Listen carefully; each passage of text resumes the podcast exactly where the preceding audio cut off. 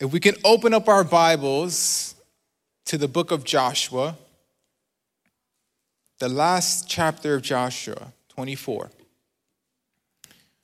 verses 14 and 15. When you get there, give me a big amen. I want to share with you a couple of things I see that Joshua is saying to the Israelites. You there? Amen. Joshua 24, verse 14 says, Now fear the Lord and serve him with all faithfulness. Throw away the gods your ancestors worshiped beyond the Euphrates River and in Egypt, and serve the Lord. But if serving the Lord seems undesirable to you, then choose for yourselves this day whom you will serve, whether the gods your ancestors served beyond the Euphrates, or the gods of the Amorites in whose land you're living in. But then Joshua says the infamous quote that we all have in our homes, right? But as for me and my household, we will serve the Lord. But as for me and my household, we will serve the Lord. Thank you, Jesus. Thank you, Father God.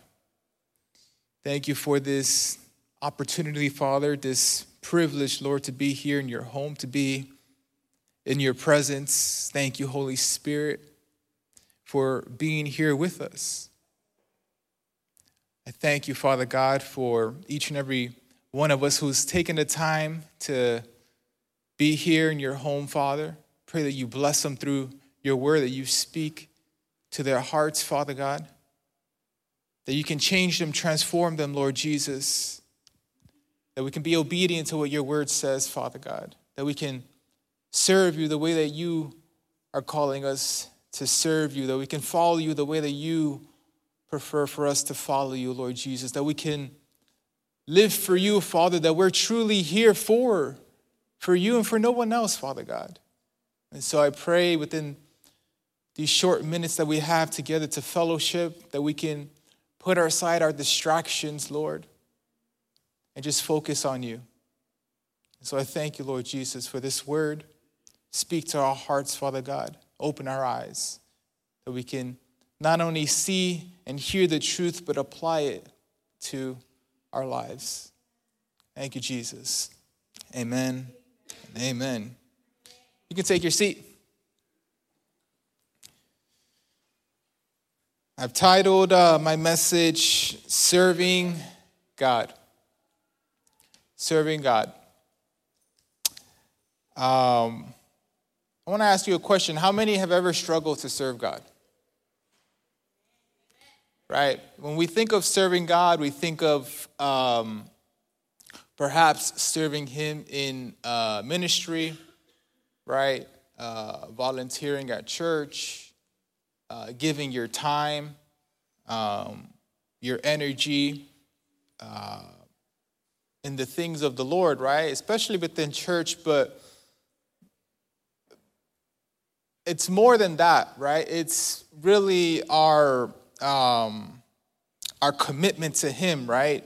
It's our relationship with Him, um, right? Sometimes in one season of our lives, we're fired up to serve and We have the desireness, like the Apostle Paul or, or Peter, who are eagerly, eagerly wanting to get closer to God and seek God and preach the gospel. But then in other seasons of our lives, we feel like maybe Jonah, where, where we want to run away, um, or we're, we're, wanting to give up and, and, and throw in the towel and, and really not want to do anything with God, right? And, and, and perhaps that's maybe been your attitude where you're consistently struggling with God, with serving Him following him, uh, being obedient to him, right?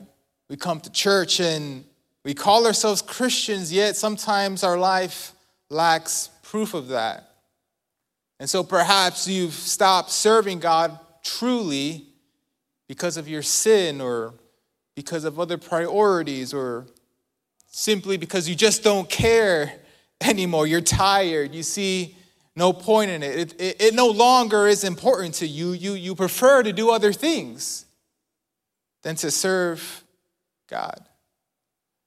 And um, the Israelites could perhaps be no more relatable to us in that sense, where they struggle to truly serve God, to be obedient to God, to serve Him with faithfulness, to, to stand firm within their, with, with, within their convictions or with what God is wanting them to do. And we see it in their history, right? When you read the book of Exodus and you see how God has taken them out of Egypt and how He, you know, takes them through the Red Sea and, and to the moment to where you get to the book of Joshua, right? It's, it's literally, you, you see God's hand all over them. You see how God has blessed them. When you read the book of Joshua, it's literally like a war movie where they've entered the promised land and Joshua's leading these Israelites and, and, and they're conquering territory after territory, uh,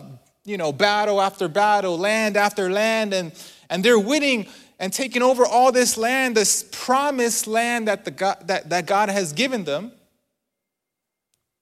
And at this point where we've read verses 14 and 15, Joshua is at his, um, he's at the end of his age.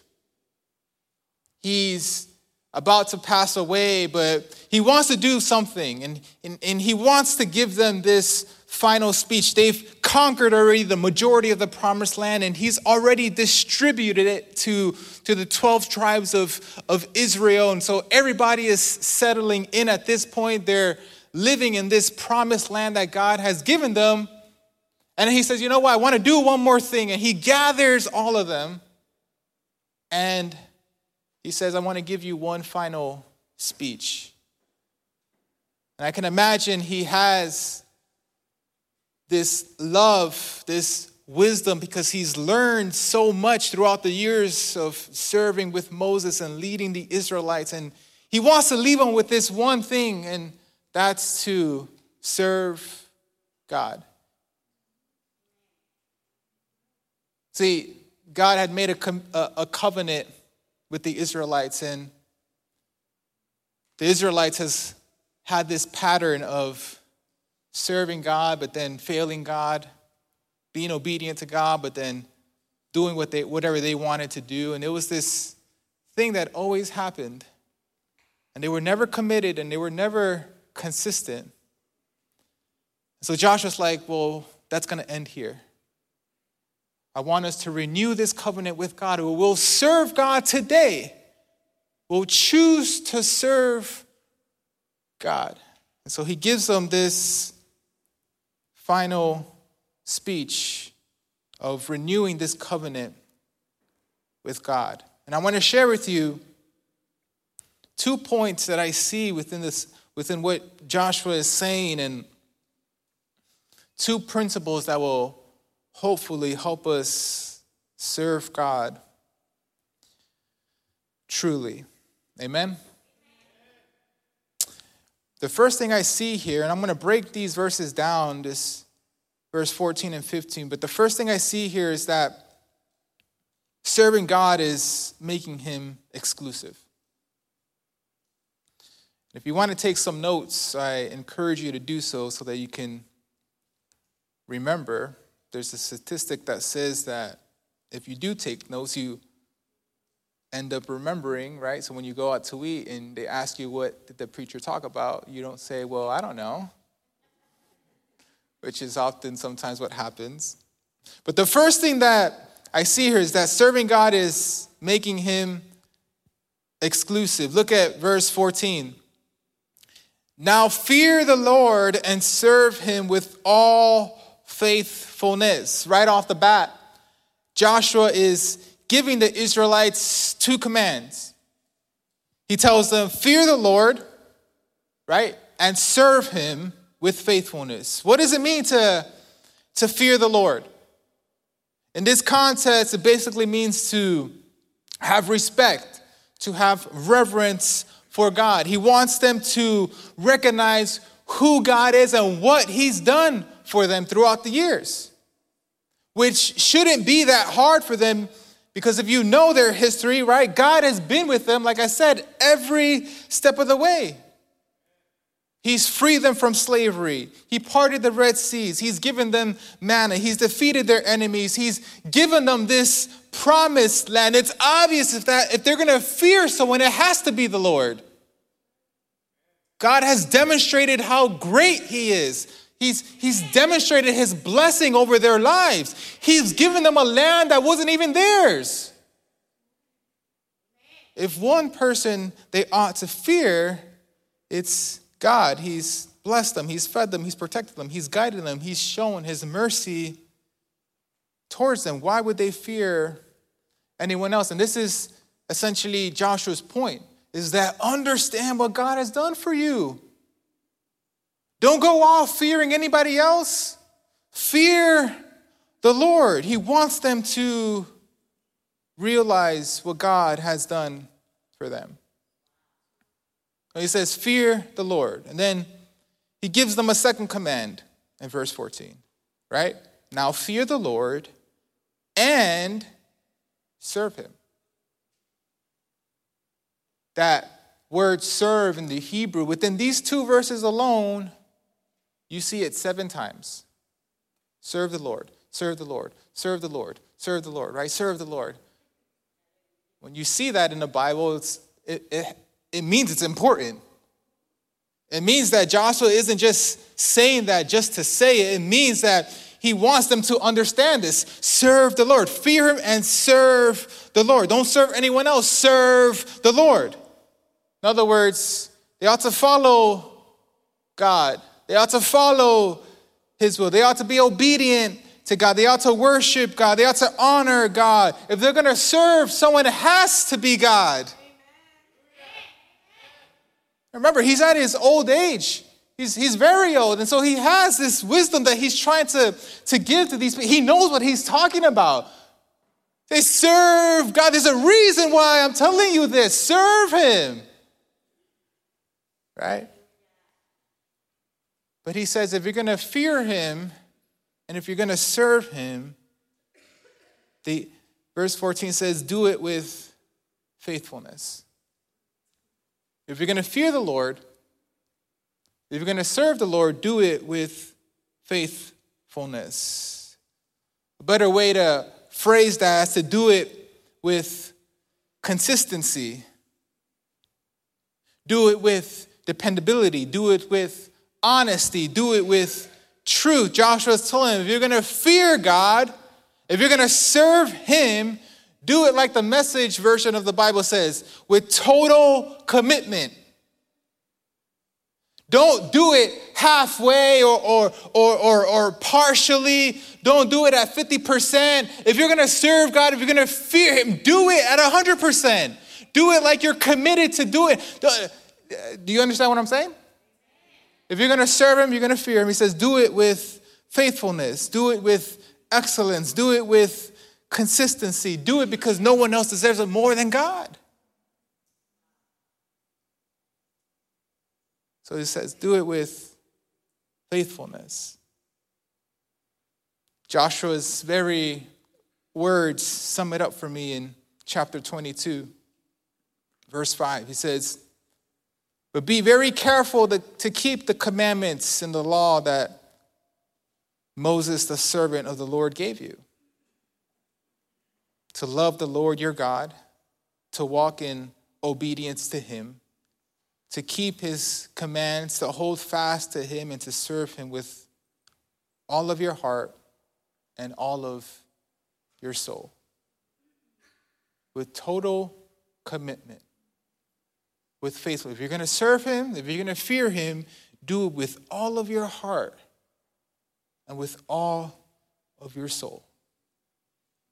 This is what Joshua was trying to make them understand that they ought to love God so much that they're willing to make him exclusive in their life. That there should be no other option, no other God, no other person who can possibly take the place of God. That there should be no other thing that they should serve, no other thing, no other person that they should fear but God Himself and make God so important in their life. Joshua wanted them to realize the blessings that God has given them. And I can imagine that when he starts to group the Israelites and he shares this speech with them and he says, Look at the land that God has given you. Tribe of Reuben, tribe of Judah, tribe of Simeon, tribe of Ephraim.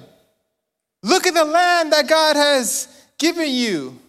It's the Lord who's blessed you with this land which you did not labor, cities which you, you did not build. He's given you vineyards and olive groves that you did not plant. Look at what God has given you. See it. See, like this song said, right, how great our God is. See, realize, open your eyes and see it. See what he's done. Because if they can understand this, if they can understand how significant it is to fear God and how important it is to serve him, then they can understand the rest of verse 14 where Joshua says, Throw away the gods your ancestors worshiped beyond the Euphrates River and in Egypt and serve the Lord. Throw away them. Get rid of them. Abandon them. Don't fear those other gods. Don't serve those other gods. Why? Because God doesn't share his glory with anybody.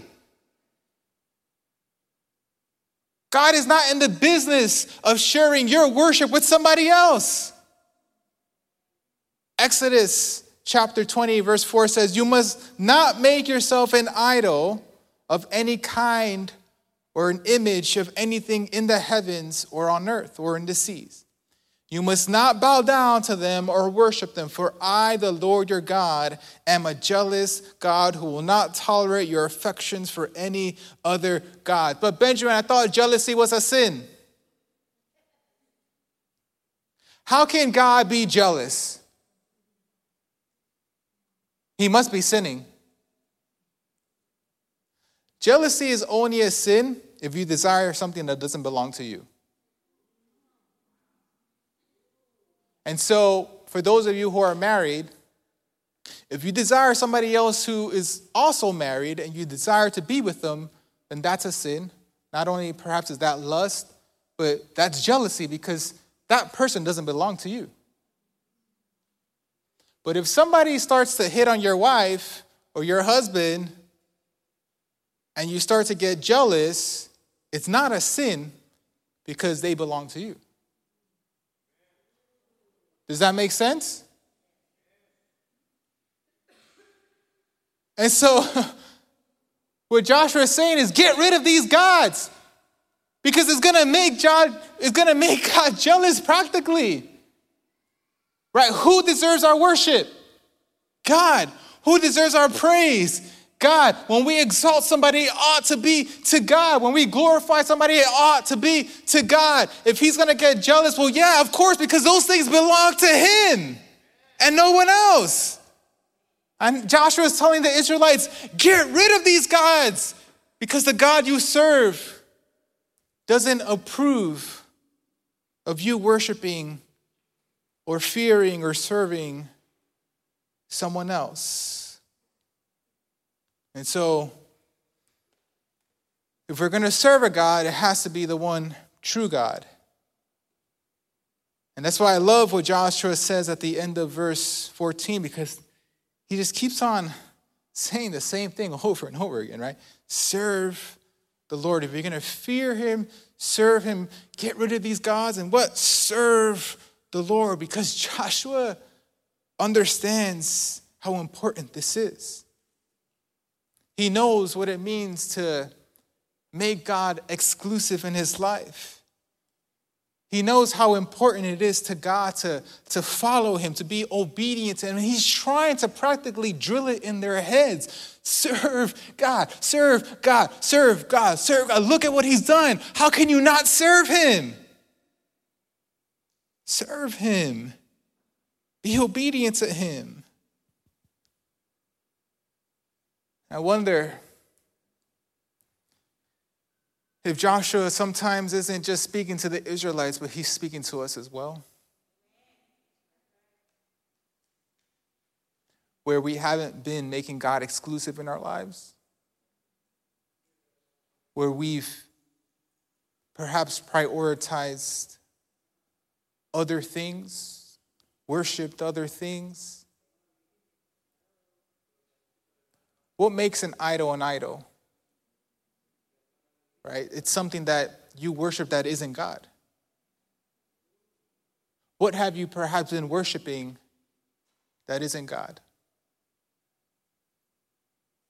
Is it your career?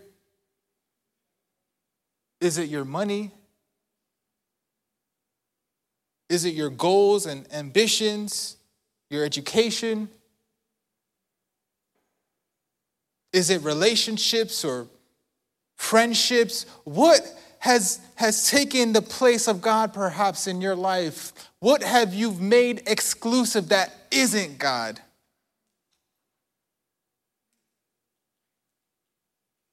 What have you been following that perhaps has taken the place of God?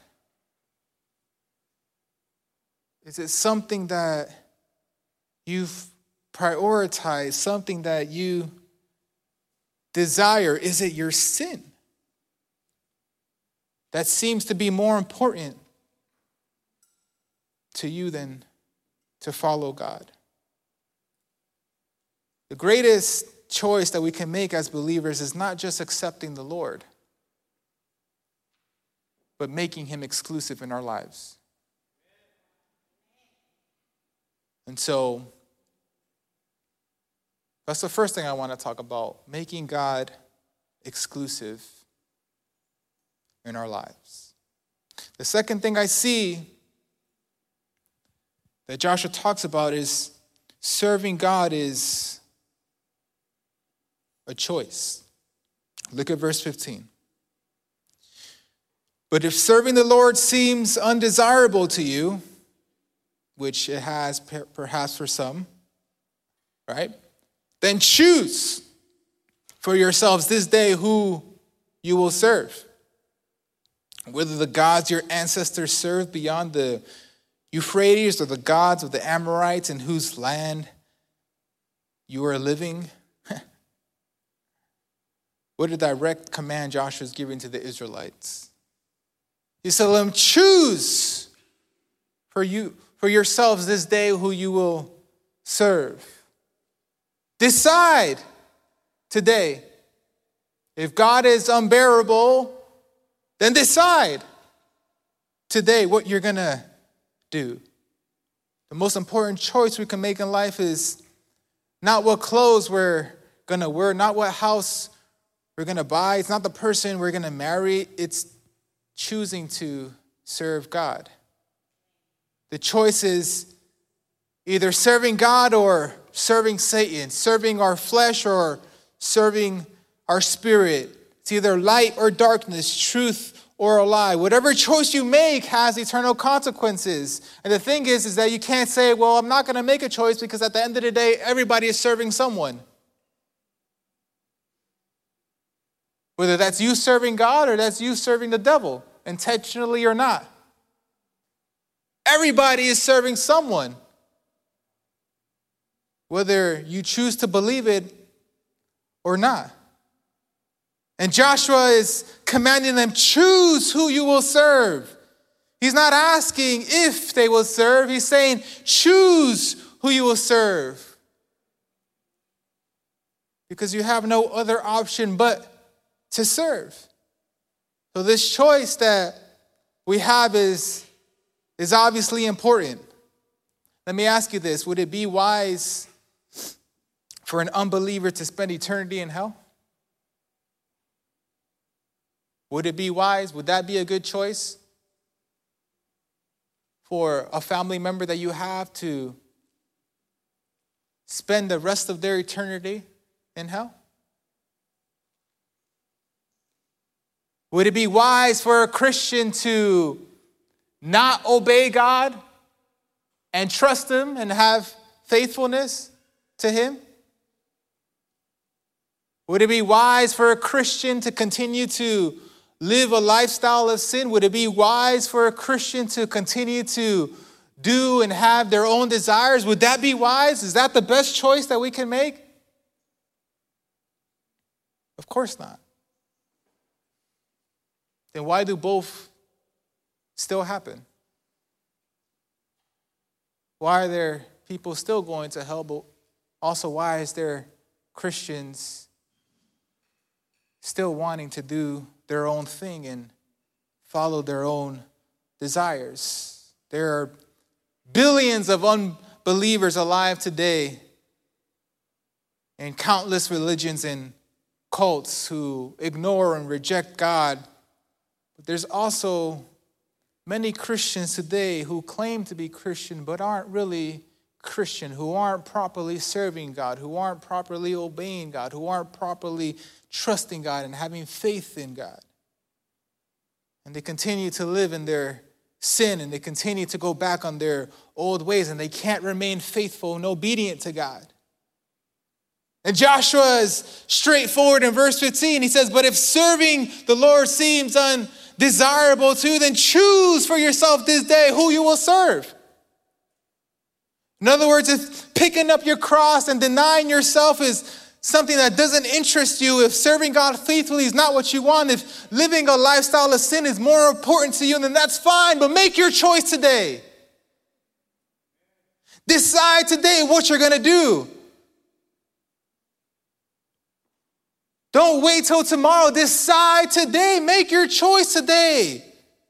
If you wanna live for God or you wanna live for yourself. The one thing that God doesn't like is a lukewarm Christian.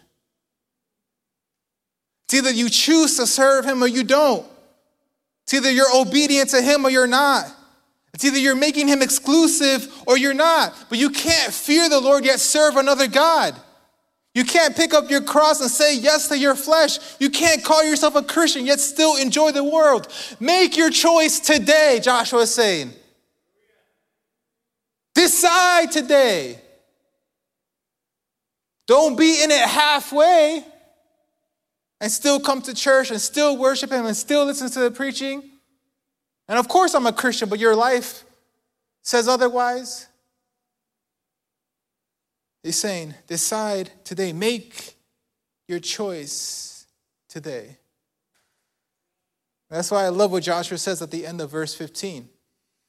But as for me and my household, we will serve the Lord. For Joshua, this was more than a nice quote you hang in your home or a nice phrase to say. This choice dictated his life. Nothing could get in the way of him and God. Nothing could waver his faith. Nothing would convince him otherwise. He was going to serve God, whether all of Israel was by his side or if it was only him and his household. His focus, his obedience, his service was always to God. He always chose to serve God. Joshua chose to reject the golden calf, choosing to stand out. Joshua chose to serve the Lord by assisting Moses, choosing to be humble. Joshua chose to be Israel's leader, choosing to be obedient. Joshua chose to lead the Israel into the promised land, choosing to have faith. Joshua is the perfect example of someone who serves God with commitment. And so what he's saying, he's not saying it and out of you know inexperience. He's saying it because he knows what he's talking about. He's lived it out his whole entire life. That's why he says it seven times serve the Lord, serve the Lord, serve the Lord, serve the Lord. I know what I'm talking about. Serve the Lord. There's one thing, those of you who are parents, can't really give much advice, right? Because I'm not a parent and I don't have kids. But perhaps the one thing that you can take from this, whether you're a mother or a father who's the head of your home, have Joshua's attitude and declare, As for me and my household, we will serve the Lord. It doesn't mean that you have to force your kids to come to church, or you have to force them to pray, or you have to drag them by their feet so that they can come to a youth service, or make them come to an early English service. The best thing you can do in your household is be the example of how one properly serves the Lord of how a parent and a mother or a father is willing to stand firm in their faith and have Joshua's attitude. Me and my household will serve the Lord. No matter what happens in life, no matter what circumstances is, is happening in this world, no matter, no matter what difficulty we're going through, no matter what the government says, me and my household will serve the Lord. And it's interesting because Joshua, in a way, and I'll finish with this Joshua, because of his choice, because of his faith, he's helped shape this generation, the generation of Israelites who are following him.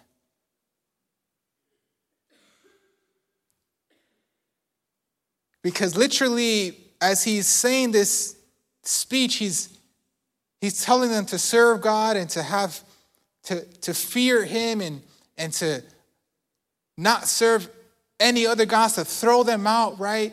And he's telling them all these things in, in verse 14 and 15. When, when you get to verse 16, everybody's like, Yeah, we're with you, Joshua.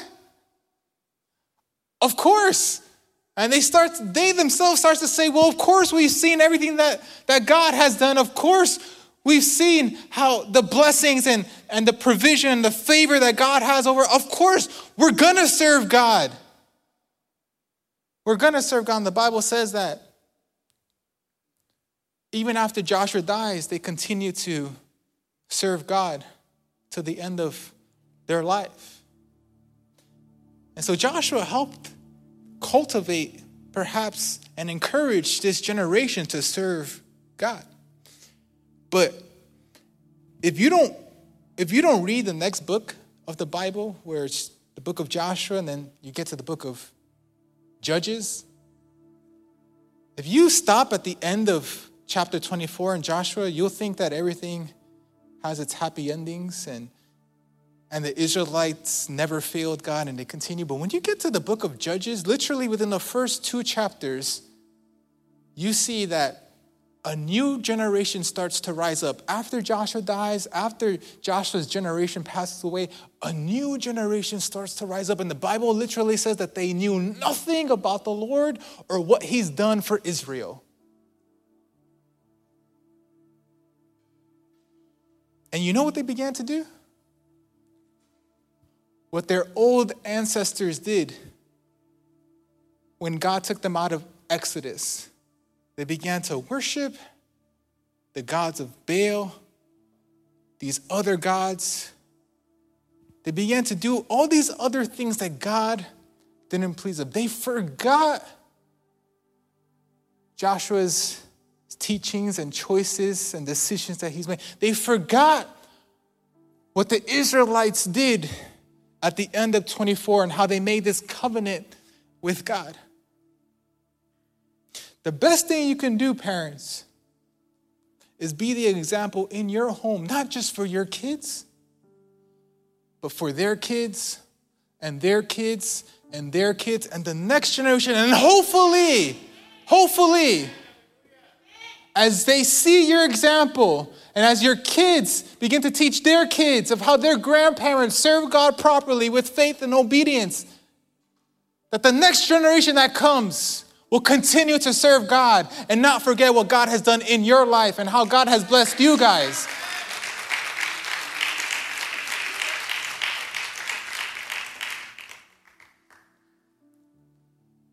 But we have to make a choice, especially in times like this, where you would say, well, we're obviously living in some crazy times where you don't know what the next five years are going to look like. But it's even worse to say we don't even know what the next year is going to look like or the next couple of months are going to look like. But as for me and my household, regardless of what happens, we will serve the Lord. That's the attitude I feel like perhaps many people are missing today. Not just, not just parents, but people in general, believers, Christians in general, they just don't want to serve God. Because they end up remembering their past and they want to go back to the things they used to do or, or something happens and they start to invite sin back into their life or they start to open doors to things that perhaps they shouldn't be opening doors to. And so serving God then is not important. And so having obedience to God then is not a priority. And so fearing God is, you don't really care because you have already messed up so much, right? So I'm just gonna keep on doing it and keep on doing it and keep on doing it. And so you know what, whatever, I'm already this, this deep, I'm just gonna stay here.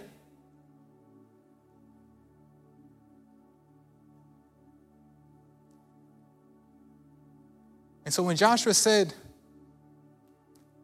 But me and my household will serve the Lord, he made an oath.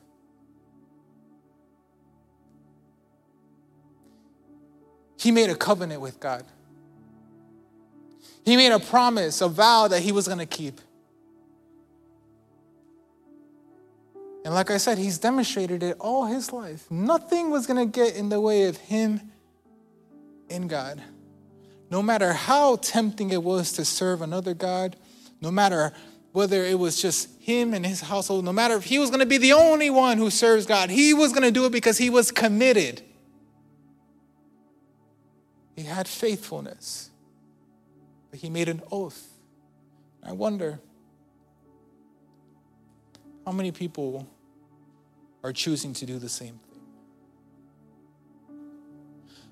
To make an oath with God. So, you know what? I really haven't been perfect. And I have been struggling with God. And I have been struggling with my relationship with Him. And I've made bad decisions.